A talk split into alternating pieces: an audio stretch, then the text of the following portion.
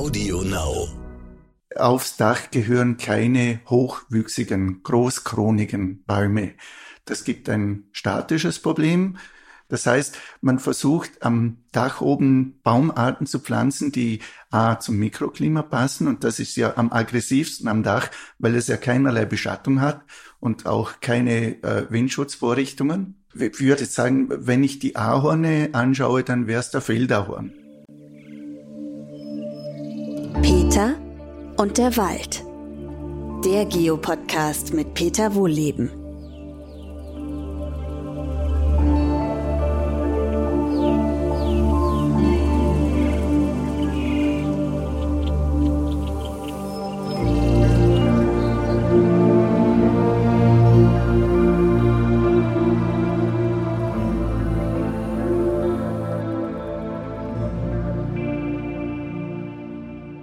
Willkommen zu meinem neuen Podcast. Heute ist mein Gast Konrad Amber. Gibt übrigens auch einen Amberbaum und das passt ja eigentlich sehr schön, ähm, Konrad, denn du bist ein Baumspezialist, aber nicht von Geburt an, beziehungsweise von deiner ähm, Bildung, Studium, wie auch immer, sondern es hat sich entwickelt. Ist furchtbar spannend und das Ganze führt nämlich in die Stadt unter anderem bist mittlerweile ein gefragter internationaler Spezialist für Stadtbegrünungen, Hausbegrünungen, wie auch immer. Du kannst natürlich viel, viel mehr. Das würde dich jetzt viel zu sehr reduzieren. Aber so starten wir mal rein. Und zwar, äh, wir sind ja beim Thema Baum.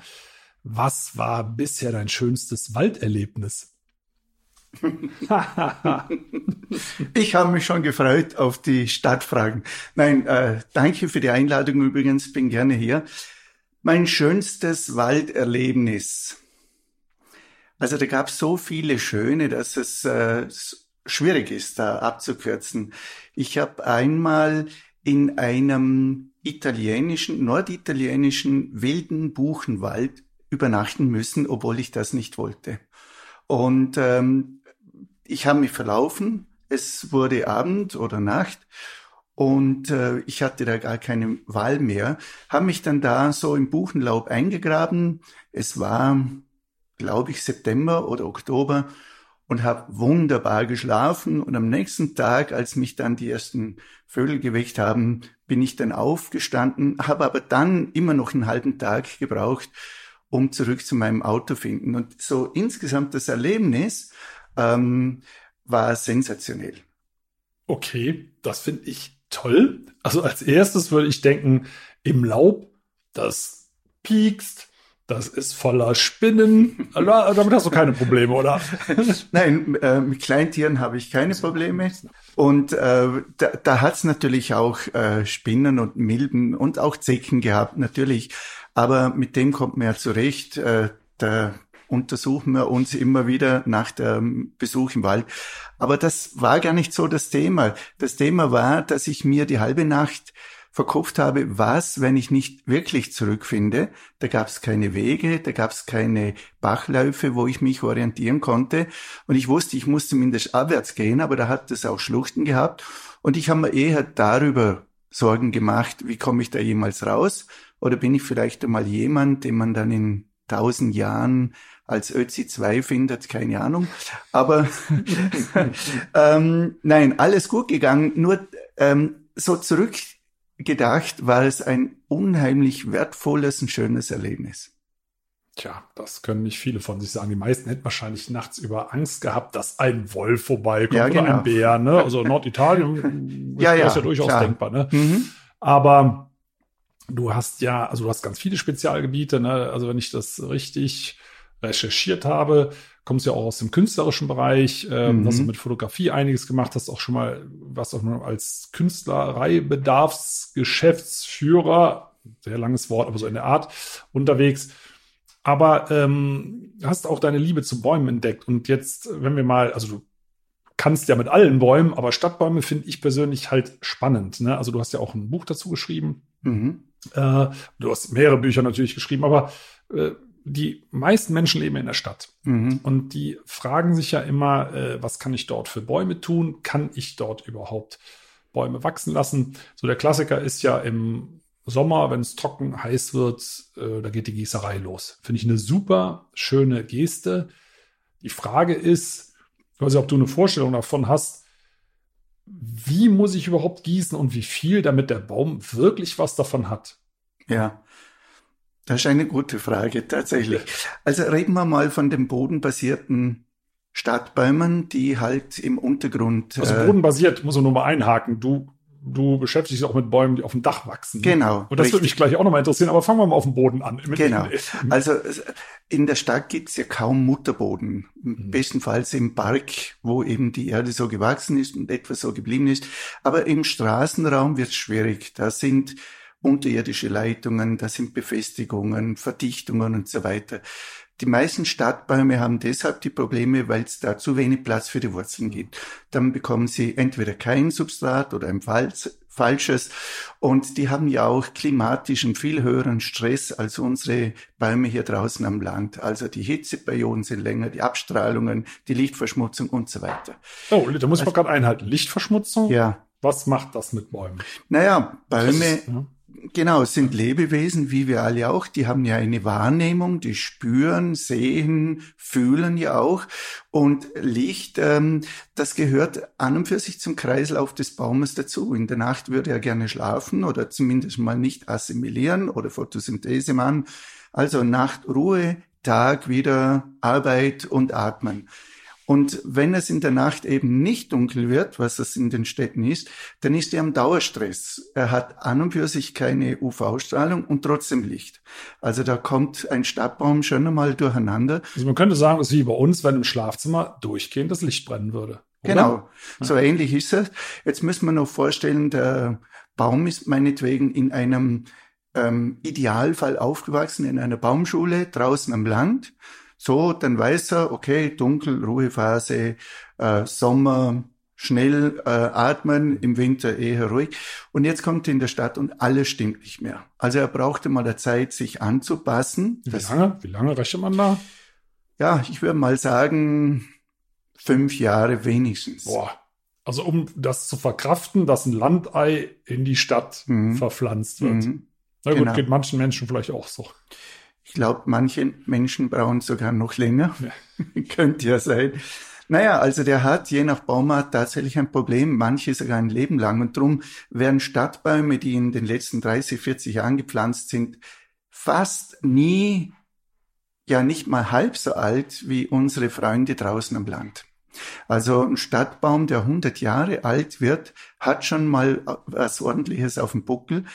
Die früher hatten es etwas einfacher, weil die Verdichtungen und auch die klimatischen Verhältnisse sich erst in den letzten 30, 40 Jahren so dramatisch verändert haben. Mhm. Also die, meinetwegen, wenn jetzt diese Linde schon 200 Jahre im Stadtbereich lebt, hat sie sich schon längst angepasst. Aber die Jungspunde tun sich schwer. Also auch im, äh, die Bäume am Boden unten haben besondere ähm, Problemchen. Jetzt also, abgesehen davon, dass das Klima viel aggressiver ist, kommt jetzt der Niederschlag dazu. Entweder die bekommen die Oberflächenwasser eingetragen und da schwingt dann speziell in den Frühlingsmonaten sehr viel anders mit, was der Baum gar nicht will. Salze beispielsweise oder andere Schadstoffe. Ja, also zum Beispiel, also man kommt ja wirklich von Hölzchen auf Stöckchen. Wie ist es denn mit, mit Hundeurin? Das ist ja auch so ein Niederschlag. Für den Baum kommt das auch Genau, jetzt könnte man sagen, das ist Nährstoffeintrag, aber alles, was zu viel ist, ist ungesund. Also wie viel, wie viel Hunde verträgt ein Baum? ja, schwer zu sagen. Wie viel Kuh verträgt Baum draußen am Land? Also ist ein bisschen schwierig. Ähm, alles, was zu viel ist, selbst wenn wir es gut meinen, ist äh, zu viel. Und da komme ich auch zu der Problematik. Stadtbäume werden dann natürlich äh, genetzt oder gewässert, weil man sieht, dass die Oberfläche äh, des, äh, der Baumscheibe zu trocken ist. Und wenn es ein junger Baum ist, kann er damit nicht umgehen. Und wenn er ein zu kleiner Wurzelbereich hat, sowieso nicht. Aber durch dieses regelmäßige Wässern werden jetzt diese Baumkinder schon wieder verwöhnt. Die sehen, wir lassen die Wurzeln oben, wir müssen die gar nicht aussäen, wir brauchen gar keine Suche nach Wasser. Wenn es trocken ist, bekommen wir wieder Wasser. Also auch das, was gut gemeint ist, kann auf Dauer gesehen den Baum sogar schaden, würde ich mal sagen.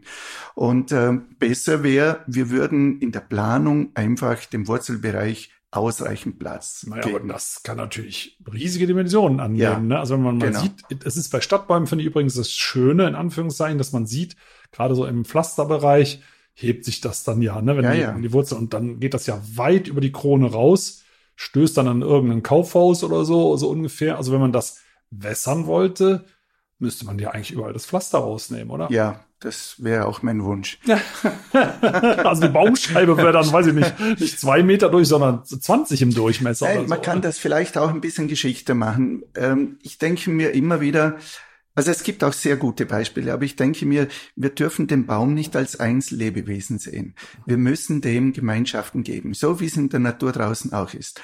Und wenn das nicht oberirdisch geht, dann unterirdisch. Also, wenn wir eine Allee setzen, ein Baumquartier setzen, äh, meinetwegen eine Fläche bepflanzen mit Sträuchern oder anderen Gehölzen und Bäumen, dann macht es Sinn, wenn ich die unterirdisch in Verbindung setze. Also die Substrate, die da eingebracht werden, durchgehend machen, damit die Wurzeln und die Bäume untereinander im Kontakt sind. Und oberflächig, da wo es geht, würde ich halt eben Steine mit Grünfugen legen oder Rasenziegelsteine oder sowieso offene Baumflächen, wo es halt möglich ist. Mhm.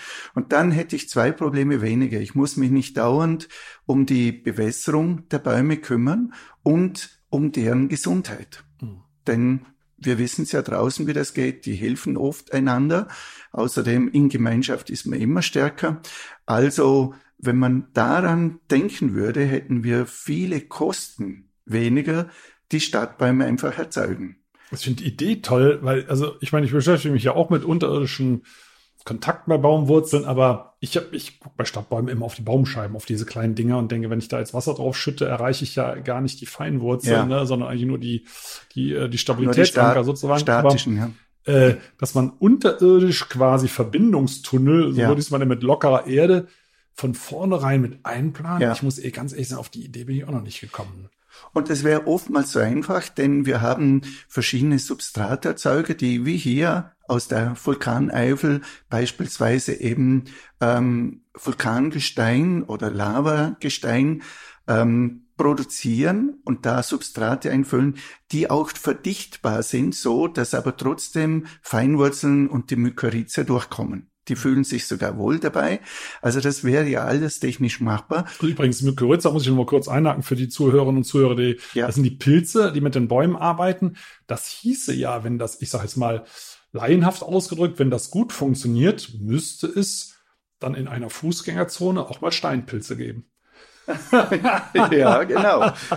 Wenn es gut funktioniert. Also wenn es gut funktioniert. Weil dann, dann fühlen die Pilze sich wohl, oder? So also, ist es. Wenn es ein Steinpilz ist. Ja, oder Fliegenpilz ja, oder was auch immer. Es kommt immer darauf an, mit was sie sich dann verbinden. Aber ja, die Fruchtkörper werden dann irgendwo sichtbar. Weil sieht man, oder? Ist mal ganz ernst, ist dir das in der Stadt schon mal aufgefallen, dass irgendwo aus dem Pflaster Fruchtkörper von Pilzen nein, kommen? Nein. Aber müssten doch dann eigentlich. Naja, oder? die fühlen sich ganz einfach nicht wohl. Man darf ja, ja auch eines nicht vergessen.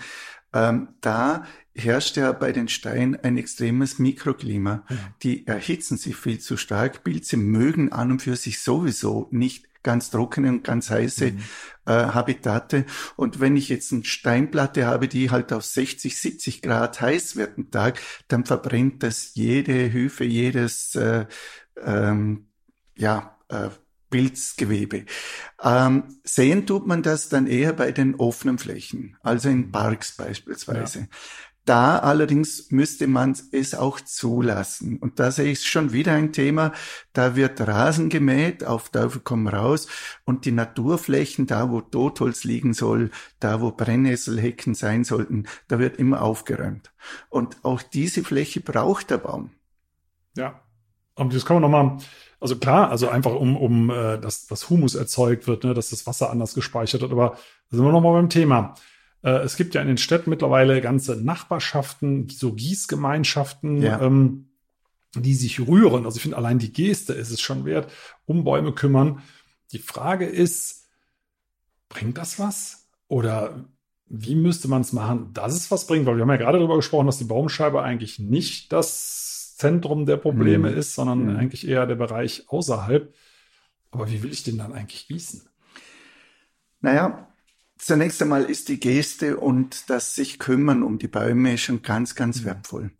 dann würde ich sagen, wenn die Baumscheibe eben offen ist, mhm. damit da andere Pflanzen kommen, dann hätte ich die Chance mit Gießen aus der Gießkanne meinetwegen diese Pflanzen grün zu halten, am Leben zu halten. Das können niedrige Stauden sein, das können Sträucher sein. Und die hätten dann zwei Funktionen, die indirekt dem Baum helfen. A, sie beschatten den Boden und kühlen ihn. Kein Baum mag warme Wurzeln. Mhm. Also damit wird er gekühlt. Zum Zweiten, durch, die Kühl, durch den Kühleffekt bleibt die Oberfläche feucht und trocknet wesentlich langsamer aus. Also halte ich die Baumscheibe grün, halte ich sie frisch, dann hat der, haben die Baumwurzeln, die etwas weiter unten liegen, auf jeden Fall einen Vorteil. Um aber dem Baum wirklich helfen zu können, müsste man an Hitzetagen und je nachdem, wie groß der Baum ist, eben 200, 300 Liter gießen. Das übersteigt, glaube ich, die ja. Möglichkeiten. Ja gut, aber da sieht man schon, ne, es, es braucht eigentlich bräuchte eigentlich so eine Art Stadtwäldchen. Das ist ja diese, diese Bewegung Tiny Forest oder dieses, wie heißt mhm. dieses japanische, ähm, ich komme jetzt auf das Wort nicht, was mit M, äh, äh, irgend so ein, ja, Mikro, also ich krieg's nicht zusammen. Aber letztendlich ist es alles dasselbe. Es geht um kleine Ökosysteme, genau das, was du sagst, um Gemeinschaften von Bäumen, um äh, Kräuter, Sträucher, alles Mögliche, was zusammengehört, dass man kleine Ökosysteme schafft und eben nicht Einzelbäume so als Straßenmöbel irgendwo reinhaut, weil es optisch passt. Ne?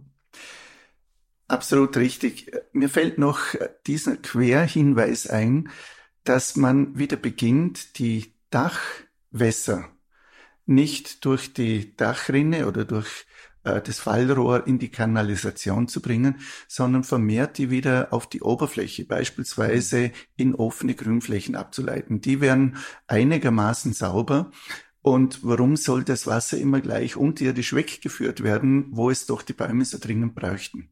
Also auch da werden Stadtplaner gut daran beraten, solche ähm, Wasserreglements neu zu überdenken. Und ich habe gerade heute wieder gehört, wir haben da so eine Regulierung, dass die öffentlichen Wässer nicht mit den Privatwässern äh, gemischt werden dürfen. Das mag vielleicht irgendwo begründet sein, ist aber völlig kontraproduktiv. Und wenn wir die eben speziell in den versiegelten Flächen an der Oberfläche lassen und die anders leiten, beispielsweise zu Baumscheiben hin, hätten wir natürlich vieles an Kosten weniger und den Bäumen würde es besser gehen. Mhm. Kommen wir mal ein, zwei, drei Etagen höher. Also wir können doch direkt bis zum Dach springen. Ich finde das immer ganz cool, wenn, äh, sieht man ja jetzt immer häufiger zum Glück. Übrigens, wenn ihr irgendwelche Hintergrundgeräusche hört, wir trinken hier auch gemütlich Kaffee, ne? Das gehört auch dazu. Also Prost. Pardon. Nein, ist doch richtig. Wir müssen ja müssen mal die Kehle befeuchten hier. Hm. Ähm, also ich bewundere das. Ähm, das gibt ja mittlerweile so regelrechte Bürotürme oder Hochhaustürme, wo ähm, in allen Etagen irgendwelche Bäume stehen und ganz oben drauf auch. Ja. Aber ähm, ich weiß ja auch, wie schwer so ein Ding wird. Also so ein mhm. Baum wächst ja. Also ein Baum, der nicht mehr wächst, ist tot. Ne? So, mhm. also der, der, der wird größer. Wie, also für mich tauchen nur zwei Probleme auf. Das eine ist ähm, die Sturmresistenz. Also mhm. irgendwann, der kann sich ja nicht tiefer verwurzeln, weil da wird er ja irgendwann die Decke durchbrechen. Also das wird ja verhindert über Folien, über was auch immer. Ne? Äh, und das zweite ist, äh, auch da habe ich ja nur einen begrenzten Raum überhaupt zur Verfügung äh, für die Wurzeln. Also, also wie kriege ich jetzt dauerhaft einen Baum aufs Dach? Ja, mein Buch heißt ja auch provokant Bäume auf die Dächer, Wälder ja. in die Stadt. Und das ist ja auch schön. Ist schön. Da muss man allerdings, wie du es schon gesagt hast, einige Dinge betrachten. Zunächst mal Aufs Dach gehören keine hochwüchsigen, großkronigen Bäume. Das gibt ein statisches Problem, wie schon eben bemerkt, aber auch äh, die Segellasten bei Stürmen und so weiter sind viel zu hoch. Das heißt, man versucht am Dach oben Baum, Baumarten zu pflanzen, die A zum Mikroklima passen und das ist ja am aggressivsten am Dach, weil es ja keinerlei Beschattung hat und auch keine äh, Windschutzvorrichtungen. Also kleinwüchsige Bäume, ich würde jetzt. Ja, was, genau, wolltest du gerade sagen, was Genau, ich würde jetzt sagen, wenn ich die Ahorne anschaue, dann wäre es der Feldahorn. Der ist einigermaßen hitzeresistent, wächst relativ langsam und wenn der durch einen kleineren Baumkübel gezwungen wird zum Kleinwuchs, zum Bonsaiwuchs, dann bleibt er auch relativ Also du würdest in, in Kübel pflanzen. Also nicht, sagen wir mal, ich stelle mir jetzt so laienhaft vor, du hast so ein Flachdach, das füllst du, ich sag jetzt mal, 20, 30 Zentimeter hoch mit Erde auf. Das ist ja eine Riesenlast auch, ne? Äh, das Ganze noch in feucht, das ist ja wie ein Swimmingpool auf dem Ja. Dach, aber nimm mal an, das kriegt man ja bautechnisch alles Ja. hin.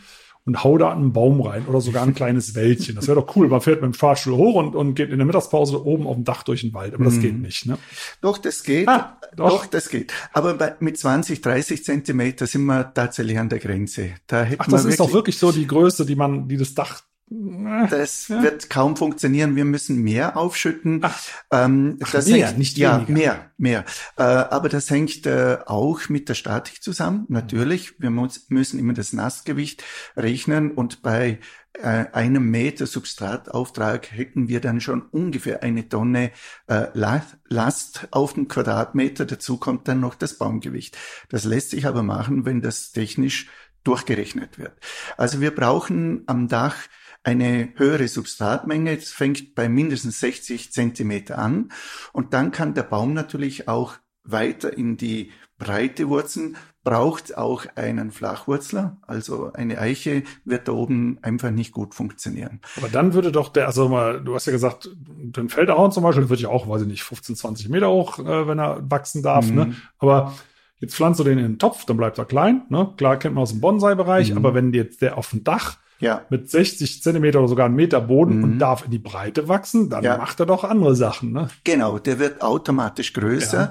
Und da sprichst du das Thema an, wenn ich am Dach eben so einen wunderbaren, ja, äh, Naturersatz mir schaffe, dann muss ich eben auf die Regeln und ja, meinetwegen die Naturgesetze achten.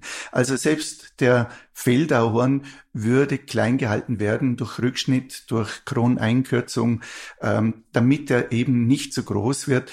Ähm, auf dem Bosco Verticale beispielsweise, auf diesen Hochhäusern in Mailand, sind die höchsten Bäume inzwischen etwa 10 Meter. Ja, das ist doch schon mal was. Ja, das also da ist kann man sich ja richtig wie im Wald fühlen. Das wäre nicht Absolut. meine Frage gewesen. Also das ist ja so, wäre so ein bisschen der Traum. Also wir haben ja hier keine Hochhäuser, aber man ist in der Stadt und ja, und geht wirklich in der Mittagspause oben im Wald spazieren Mhm. und mit zehn Meter hohen Bäumen Ja. geht das ja nun Da wirklich. ist man im Schatten, die haben dann zum Teil einen Stammumfang von einem Meter.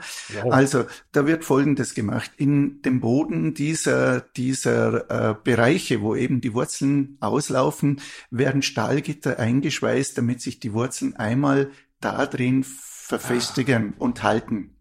Das ist schon mal schon ganz gut für die Hebelwirkung. Zum Zweiten werden Hochstämme immer auch angebunden. Also am Kronenbereich, da wo die Stahlkäste Mhm. liegt, liegen, da äh, werden mit Stahlseilen die richtig gesichert. also auch bei den älteren Bäumen dann noch oder äh, nur bis sie sich so richtig in dieses In, Boden in jedem Fall. In jedem Fall. Ah, Ja, okay. weil wir müssen da mit Windgeschwindigkeiten ungeschützt auch mal mit 100 Stundenkilometer oder höher rechnen und da hätte man das Thema des Astbruches und so weiter auch da. Aber da kann man vorsorgen. Meistens werden auch die Kronen kleiner gehalten. Und äh, dennoch ist es möglich, dass wir da oben Bäumchen haben oder Bäume, sagen wir jetzt mal bis zu sechs, acht Meter Höhe, die dann eben auch beschatten. Und dann erreichen wir Ähnliches wie unten am Stadtboden, dann verändern wir das Mikroklima. Wir haben beschattete Flächen, wo dann meinetwegen auch Rangpflanzen kommen, Efeu kann wachsen oder Hortensien. Wir hätten da mehrere Stufen, auch für Sträucher, die kleiner sind, Blühsträucher, Staudenbeete. Und ähm, damit schaffen wir da oben einen kleinen, ja, Naturbereich. Also ich finde find die Idee einfach faszinierend, weil aus der Draufsicht geht ja dann praktisch keine Fläche verloren. Also man schiebt einfach nur den Boden, sagen wir mal 30 Meter in die Höhe, ne, auf, auf, der, Ja. auf die Höhe des Dachs. Aber Natur findet dann, ist ja quasi irgendwie im Gebirge eine Plattform, ähm, einfach ein Stückchen weiter höher statt, aber letztendlich genauso wie am Boden. Wenn es ein kleiner Wald ist, da können Vögel brüten. Ne? Also gut, da läuft jetzt kein Fuchs durch, dafür ist es zu klein. Ne? Aber ähm, also ich finde es super faszinierend, weil es eben auch einen Kühleffekt hat. Ne? Ist ja für das Haus selber auch günstiger. Nur, ähm, was kostet denn sowas? Also ich meine, das Dach muss tragfähiger sein. Das Ganze ist ja schon auch pflegeaufwendig. Gibt es da so, ich habe hab jetzt überhaupt keine Vorstellung, was das kosten würde, wenn man sagt, so ein Hochhausdach pro Quadratmeter, ich will, will da einen Wald draus machen. Ja. Okay, also Das ist jetzt äh, eine Frage ja. mit mehreren Antworten. Also wenn man es ordentlich macht. Genau. Also man kann es ja auch anders machen. Ich war vor ein paar Tagen in Trier und habe mir so die Hinterhöfe angeschaut mit einer Führung. Und wir sind wirklich auf einigen Dachgärten gestanden, wo ich mir gedacht habe, naja, ob das wohl gut geht. Aber da waren wirklich äh, größere Bäume oben, da waren Grünflächen, Wiesen oben. Und so wie es ausgeschaut hat, hat man da auf die Statik nicht geachtet. Also das würde ich jetzt mal nicht empfehlen, ja. offiziell nicht. Zu deinem eingangs erwähnten Idee, das Prinzip wäre ja alles, was wir unten vom Grund wegnehmen, dass wir das oben wieder zurückgeben. Das wäre eigentlich eine Logik. Mhm. Baue ich ein Haus, dann nehme ich ja den Grund für lange Zeit, vielleicht für immer weg. Dann gebe ich oben das der Natur zurück. Das wäre so die Idee, die dahinter gehört. Und das mit der Betrachtung der Stadt, das sehe ich auch so wie ein felsiges Gebirge. Mhm. Das hat also Fassadenflächen, die zum Teil nicht einmal minder hübsch sind, sondern noch schlimmer, die gehören auf jeden Fall begrünt. die gehören auf jeden Fall begrünt. Äh, dann hätten wir äh, unten am Boden die Flächen, wo eben auch aufgemacht werden sollen. Da soll ähm, Regenwasser wieder verdunsten können. Und natürlich das Dach oben, das sich eben anbietet. Also so, das wäre so die Vision dahinter. So, jetzt kommen wir zu den Kosten. In auf verschiedenen Gebäuden wäre eine ver verstärkte Statik ja nicht nötig, weil die ohnehin so stabil gebaut werden. Mhm. Äh, beispielsweise Parkhäuser, Tiefgaragen. Da sind überall Betondächer oben, die ja fast Bunkerqualität haben. Da kann man ohne Probleme einen Wald anpflanzen. Mhm. Wenn es ähm, eine Holzbauweise, Leichtbauweise, Privathäuser sind, da muss man sich statisch mal versichern. Und da gibt's einen cooler Trick dazu. Das kann man auch in sogenannten Hügelschüttungen machen. Das heißt, ich schütte da höher auf, wo unterm Dach eben äh, eine tragende Wand oder eine Säule ist. Und daneben gehe ich wieder tiefer runter. Also ich kann da auch ein bisschen ausgleichen. Und natürlich gehört so ein Dachgarten kontrolliert und gepflegt, aber ich meine, deshalb mache ich mir ja die ganze Arbeit, damit ich da oben sein kann. Also einen Wald anzupflanzen und zehn Jahre auf Weltreise zu gehen, halte ich zumindest für gefährlich. Ja, also ich, finde ich finde die Idee faszinierend, muss ich ganz ehrlich sagen, weil das hat so ein bisschen was, da ist immer Nachhaltigkeit in aller Munde, äh, man soll nicht so viel zerstören und gleichzeitig wollen Menschen auch bauen. Ne? Das ist ja auch okay. Also wir haben ja auch die Waldakademie ja, hier gebaut und genau. ich bin genau. froh, dass wir es gemacht haben, aber äh, wenn man der Natur etwas zurückgeben kann, ne, sogar die Fläche, das ist natürlich mhm. klasse. Man sagt einfach, ich hebe das Ganze nur mhm. ein Stück und gebe es dann wieder zurück. Finde ich einen, einen, sehr schönen Gedanken. Übrigens auch für, für ähm, Menschen, die ein Haus in der Stadt haben ohne Garten, wäre es ja eine Möglichkeit, den Garten eben oben drauf zu haben. Ne? Absolut. Ähm, nicht zu vergessen die Terrassen und Balkone, die sich auch anbieten, weil die statisch oftmals schon stabil gebaut also auch für werden. Bäume? Auch für kleinere Bäume zumindest. Also ist kein 10 Meter hohen Baum, da würde ja auch ja. mehrere Nachbarn äh, oben drüber in mehreren Stockwerken das Fenster verschatten. Aber wo sind wir aber für so ein drei, vier Meter hohen Baum wird's gehen. Ja, ja, natürlich. Echt? Ja, ja. Ah, gut. Also das macht doch Spaß. Ich bekomme immer wieder Videos äh, zugeschickt von beispielsweise aus Berlin, wo äh, die Damen und Herren, die in solchen Wohnungen leben, die fotografieren Eichhörnchen, Eichleher, Spechte, die auf ihre Balkone kommen. Irgendwoher klettern die rauf und holen sich Nahrung. Und das ist ja so ein, ein, ein bisschen ein Teil von Natur, was sie sich wieder zurückholen. Ja, das ist übrigens ein Stichwort. Ich gehe mal kurz raus, weil Stichwort äh, Eichler und Eichhörnchen. Wir schauen mal gerade, ähm, was die bei uns draußen mit den Eicheln machen. Ich bin aber gleich wieder drin, Konrad.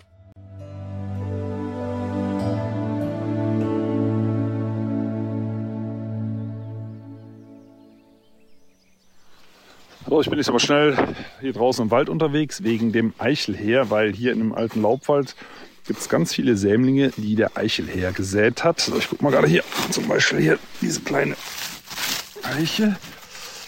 Ja, der Eichelherr, der äh, sammelt bis zu 10.000 Eicheln und Bucheckern und versteckt die überall. Also kann sich irre viel merken. Man redet ja mittlerweile von äh, gefiederten Affen, weil die so intelligent sind und äh, der vergisst die nicht. Also man sagt immer, ja, ja, der hat die vergessen und da keimen dann überall kleine Bäume. Nee, nee, das ist ein Sicherheitsfanatiker. Der ähm, versteckt viel mehr, als er braucht. Er braucht so knapp 2000 Stück, eigentlich nur. Aber naja, man kennt das ja aus dem Supermarkt. Ne? Man hat eine Einkaufsliste und dann sieht man noch das und das und das und das nimmt man alles mit. Und das macht der auch und versteckt das.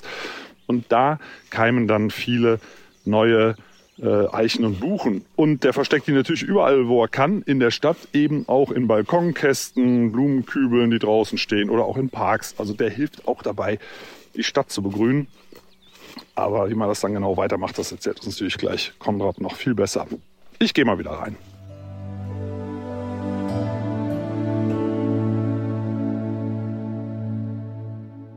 So, da sind wir wieder. Und jetzt kommen wir wieder zu den Bäumen in der Stadt.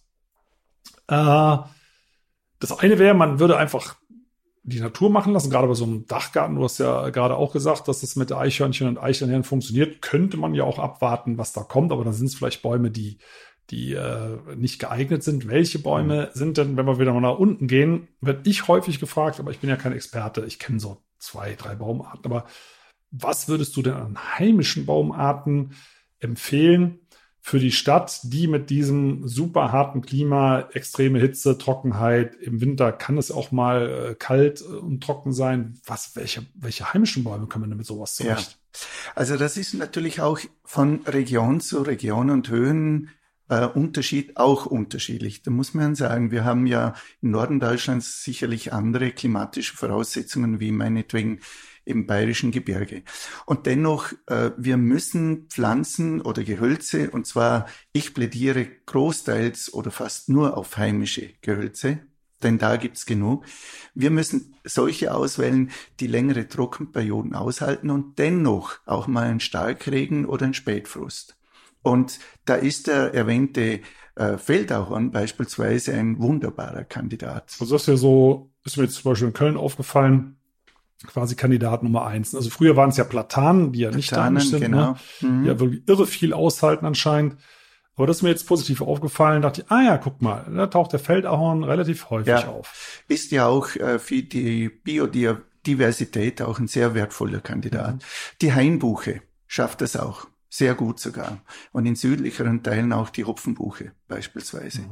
Die Mehlbeere ideal geeignet. Die sieht man selten. Ja, aber die kommt immer mehr auf und die kann halt durch ihre behaarten Unterseite der Blätter viel Feinstaub aufnehmen und kann auch durch diese Technik verhindern, dass sie sich zu stark austrocknet. Ah, also, das vielleicht nochmal für alle, die zuhören.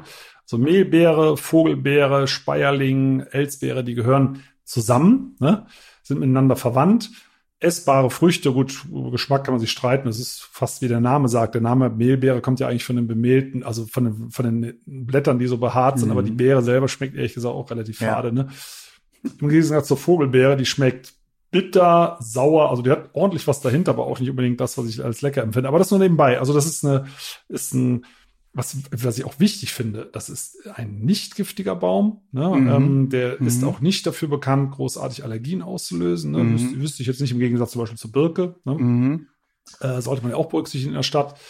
Aber ich habe es noch nicht gesehen. Also was ich häufig gesehen habe, ist Feldahorn, kann ich bestätigen, Elsbeere, also die ja verwandt ist mit diesen ganzen, ja. die man auch essen kann. Ja. Aber Mehlbeere, ich finde es deswegen schön, weil bei uns zum Beispiel im Wald haben wir die überall, aber eher so strauchartig. Mhm. Also das ist ein Kandidat der Zukunft, auf jeden Fall. Die Mehlbeere, ah, ja, klasse. Ja, für mich äh, hundertprozentig auch die Silberlinde. Ja. Weil sie einfach auch trockenresistenter ist und aus meiner Sicht schon richtig beheimatet ist. Ja. Äh, je nach äh, Verkehrssituation würde ich auch die Espe dazu zählen. Also die Zitterpappe. Die Zitterpappe. Ja. Wobei da vielleicht ein Astbruchgefahr aufkommt, wenn die dann einmal erwachsen ist, aber bis dahin kann man sie auch äh, einkürzen. Aber auch die hält Trockenheiten und äh, Hitzen, aber auch starke Regenfälle sehr, sehr gut aus. Super. Also weil die, äh, die, also ich mag die Zitterpappe total gerne. Mhm. Ähm, das ist ja auch die Baumart, die zum Beispiel in diesen Waldbrandgebieten von Treuenbrietzen in Brandenburg, genau. in dem heißen Sand, mhm. in den drei Trockenjahren also ist, 18 ist das abgebrannt dort auf paar Quadratkilometer. Und dann ist die Zitterpappe, deren Samen ja irre weit fliegen, können ja zum Teil über 100 Kilometer mhm. weit fliegen, je nachdem, was für ein Sturm ist, ähm, sind unter den verbrannten Kiefern in zwei Sommern zwei Meter hohe Zitterpappen ja. gewachsen. Und da waren vorher keine. Die sind garantiert eben über Samen da reingeflogen. und der Sand war trocken. Da haben, die mhm. haben ja 2019, 2020 Trockensommer gehabt und diese Zitterpappel, ich weiß nicht, wo die das Wasser hergeholt hat, die wächst einfach wie blöde. Und ist eine heimische Baumart. Ich finde die ganz, ganz toll. Da gibt's übrigens, ne, ist ja auch äh, getrennt geschlechtlich, also gibt's genau. Männchen und Männchen Weibchen. Und gibt's, ja, gibt's, ja, gibt's ja nicht bei den vielen Baumarten, ne, aber gibt's, gibt's bei einigen. Ja. Ich liebe die Zitterpappel, war hatte ich aber als Stadtbaum überhaupt nicht auf dem Schirm. Übrigens, auch das noch als Tipp für alle, die zuhören. Diese Bäume eignen sich automatisch auch alle für den Garten. Ne? Absolut. Also wenn, das ist ja auch Stadt. Absolut. Ne? Bei der Zitterpappel kommt ja noch dazu, ich habe auch eine Zitterpappel vorm Haus stehen. Ich liebe sie. Ja.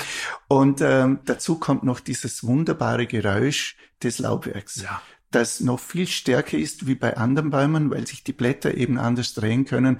Also das ist ja ein herrliches Meerrauschen mitten in der Stadt, wenn ein bisschen ein Wind geht aus meiner Sicht ein idealer Baum, wenn man ihn eben nicht gleich 40 Meter hoch werden lässt. Da mm, ist die halt als Weichholz doch brüchig, aber dann äh, wird eben die Krone etwas eingekürzt. Ich finde das übrigens äh, den, den Vergleich, den du gezogen hast, ich finde es überhaupt toll, wie du erzählst. ähm, du sagst, dieses Meeresrauschen, für mich ist Wald ein grünes Meer. Ja.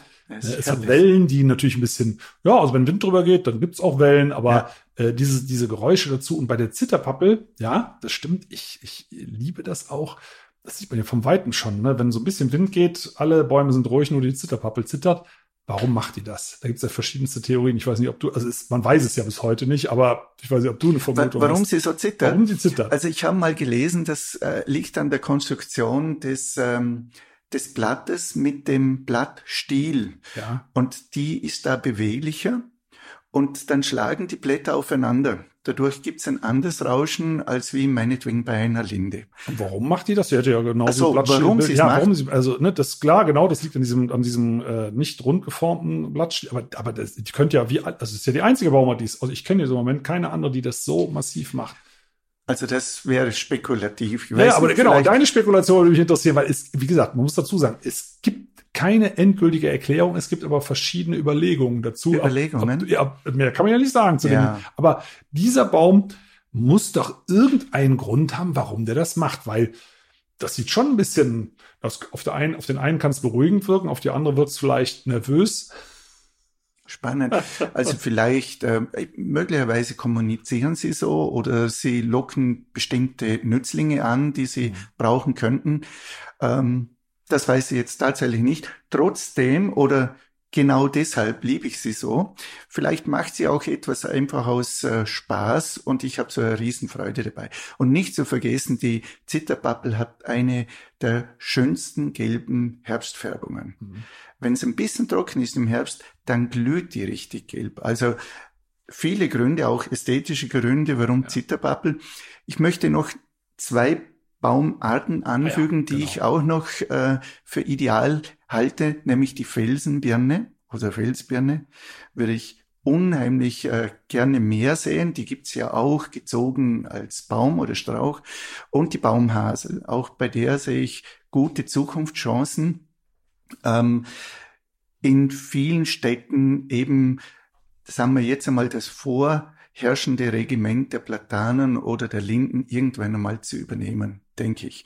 Wobei ich schon dafür plädiere, quasi alle Arten anzupflanzen. Mhm. Selbst Alleen. Ich mag diesen Einheitsbrei nicht und der wird ja meistens von irgendwelchen Planern oder Architekten äh, gemacht, dass da halt meinetwegen eine ähm, Kastanienallee ist. Gut, das hat früher einen Sinn gehabt, aber die gehören durchmischt, weil dann haben wir die Chance, dass wenigstens einige dieser Baumarten in Zukunft überleben werden.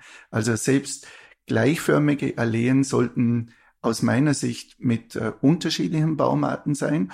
Und was mir auch noch wichtig ist zu sagen, weil es mir einfach eine Herzensangelegenheit ist, äh, überall, wo ich Neupflanzungen sehe, sind die Bäume immer gleich groß und gleich alt. Mhm. Auch das entspricht der Natur nicht. Auch wenn es optisch besser ausschaut, aber ich sage mal, bestimmte Bäume, die jünger gepflanzt werden würden, die älteren und größeren Bäume sogar überholen wenn sie sich da schneller wohlfühlen. Also da sollten unterschiedliche Altersklassen hinkommen, selbst schon wegen der Geschlechtsreife, nicht? Da muss ich halt bei der Buche 30 Jahre warten und die eine ist nur fünfjährig und die andere ist 15-jährig. Also auch da sollten wir überlegen, die Vielfalt der, nicht nur der Arten, sondern auch des Alters reinzubringen. Dann wird das strukturierter. Aber es ist ja, ich glaube, es ist auch auf die Ungeduld, ne, dass man sagt, Mensch, ja, ich will das Ding jetzt fertig haben. Ne? Ja. Da gibt es ja. irgendwelche Fördergelder oder sag mal, das Ding muss auch dann optisch gut aussehen. Wenn wir ehrlich sind, wäre das Stimmt. allerbeste, man würde den Baum nur säen an der so Stelle. Ne? Ungestörten Wurzelsystem. Nur ähm, dann kommt im ersten Jahr so ein Sämling, ein paar Zentimeter. Gut, wenn es gut geht, sind es auch äh, ein paar Dutzend Zentimeter. Aber bis da ein richtiger Baum draus wird, dauert das ja ein paar Jahre. Ne? Der kann durchaus ja die anderen nachher überholen, weil er ja viel vitaler ist. Aber das dauert. Und wir Menschen sind ja sehr, sehr ungeduldig. Also pflanzt man für teuer Geld große Bäume hin.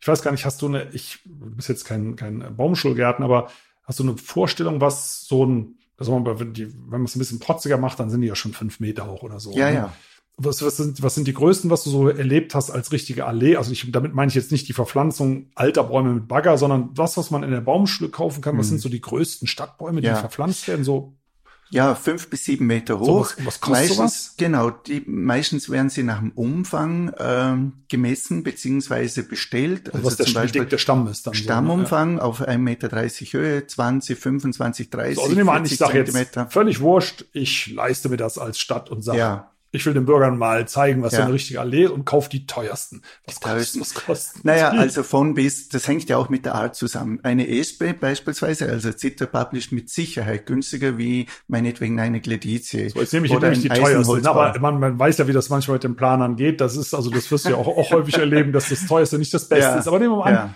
ich, also wir erleben es in der Forstwirtschaft ja auch, ich will jetzt nicht den Namen Julia Klöckner erwähnen, aber da ist ja auch oft äh, viel Geld hilft viel. Und ich sag, ich bin jetzt ein guter Stadtplaner, ich nehme mal das teuerste. So, ja. wo, bis wohin geht so sagen wir, der Mercedes unter den Stadt, also nicht im, in der Ökologie, aber in den Kosten der genau. Mercedes unter den Stadtbäumen. Ja. Also ich wollte einfach mit den günstigsten anfangen, fangen, aber die liegen dann so zwischen 500 und 800 Euro.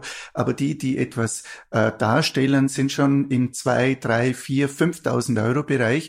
Aber das ist ja nur die Pflanze an sich und der Transport daher. Die Pflanze hat dann 3, 4, 500 Kilo. Und dann kommen die äh, ähm, Einpflanzungsmaßnahmen, die Substrateinbringung und so weiter dazu. Ja, Pfosten, also Pfähle. Genau, die, die müssen so, Mit allem drum und dran, was muss ich da rechnen? Ja, bin ich gleich mal bei 4.000, 5.000 Euro. Ja, für einen größeren für einen Baum. Baum ne? das ist einer. Ich brauche Hunderte, Tausende.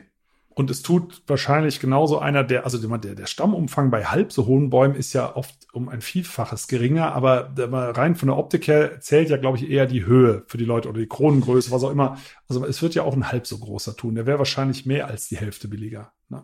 Absolut.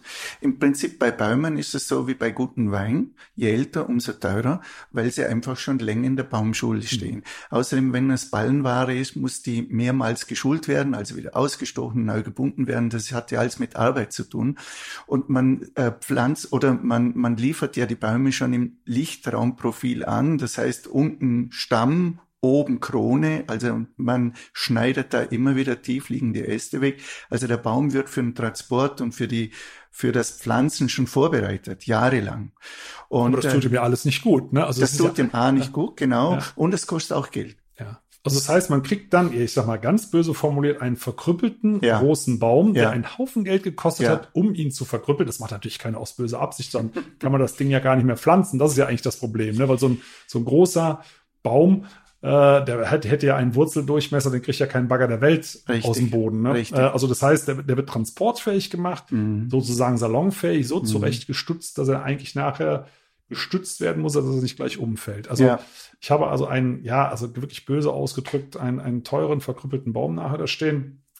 Äh, der kann sich ja wieder berappeln, ne? In, zumindest bis zu einem gewissen Maße. Aber wenn ich das richtig raushöre, lieber ein bisschen mehr Geduld, lieber kleinere Bäume nehmen, lieber sorgfältig gruppieren, um ihnen das Überleben aus der Baumschule, wo die Bedingungen ja auch ganz, ganz anders sind. Die werden ja gepäppelt, gehätschelt, ge versorgt, gewässert. Das macht ja in der Stadt dann in dem Umfang zumindest so kaum noch jemand. Ne? Also da sprichst du gleich ein paar Probleme an und auf zwei möchte ich da eingehen.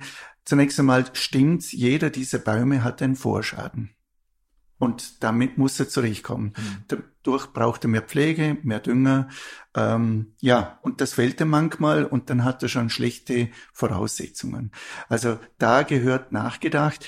Ich würde auch empfehlen, dass in Regionen wieder viel mehr Baumschulen und Pflanzgärten angelegt werden, damit man heimisches Saatgut aus der Region in dieser Wuchshöhe, in diesem Mikroklima aufzieht.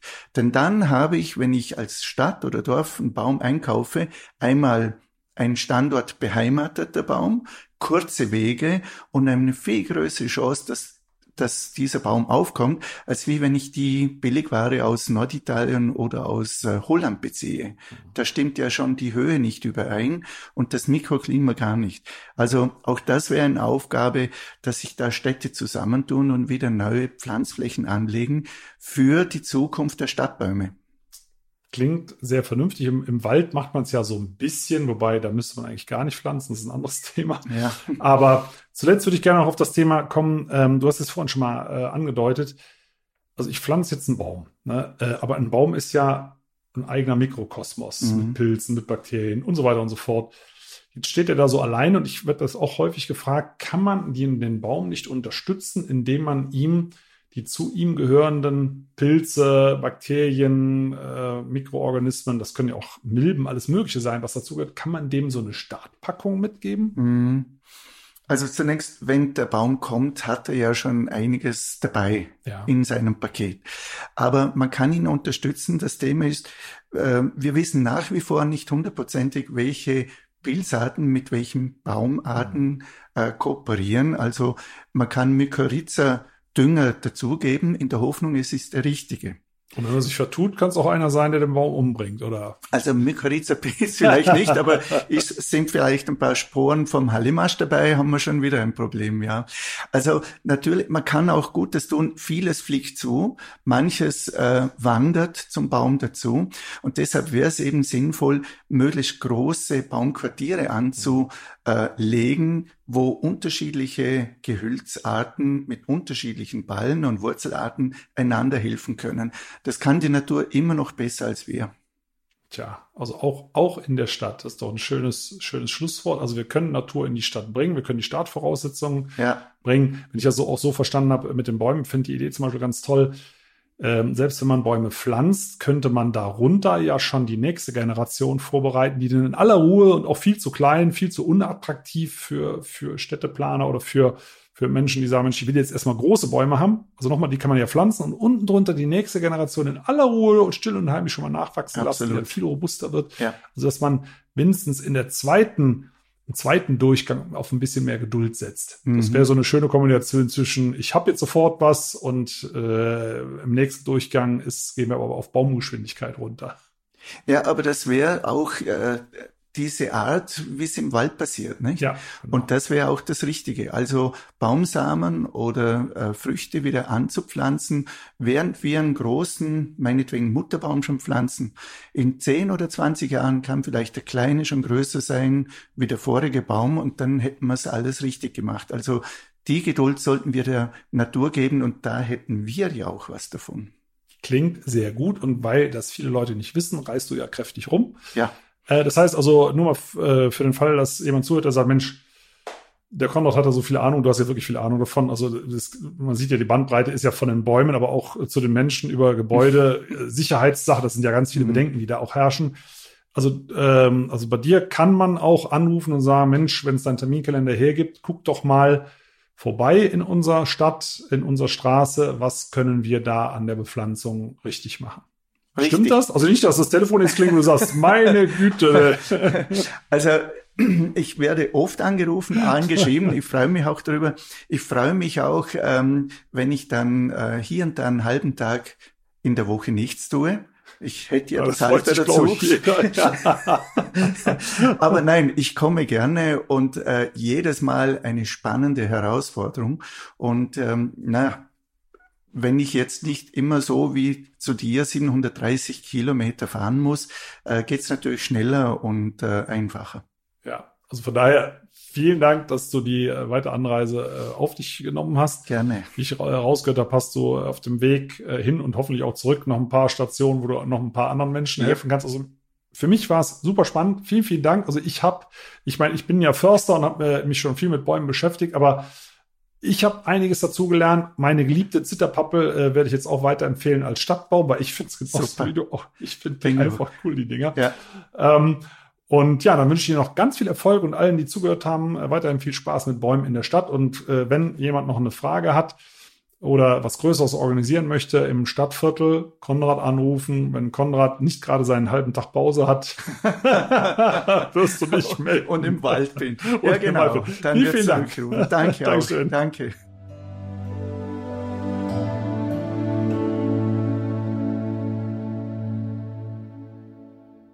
Schön, dass ihr zugehört habt. Vielen Dank. Und wenn euch die Folge gefallen hat, abonniert doch den Podcast gerne auf AudioNow, Apple Podcasts, Spotify oder anderen Plattformen. Und über eine Bewertung bei Apple Podcasts würde ich mich auch sehr freuen. Übrigens könnt ihr dort auch gerne kommentieren. In der Podcast-Beschreibung findet ihr auch einen Link für ein Abo für Wohllebenswelt, mein Magazin. Und für euch alle gibt es dann eine Gratis-Ausgabe dazu.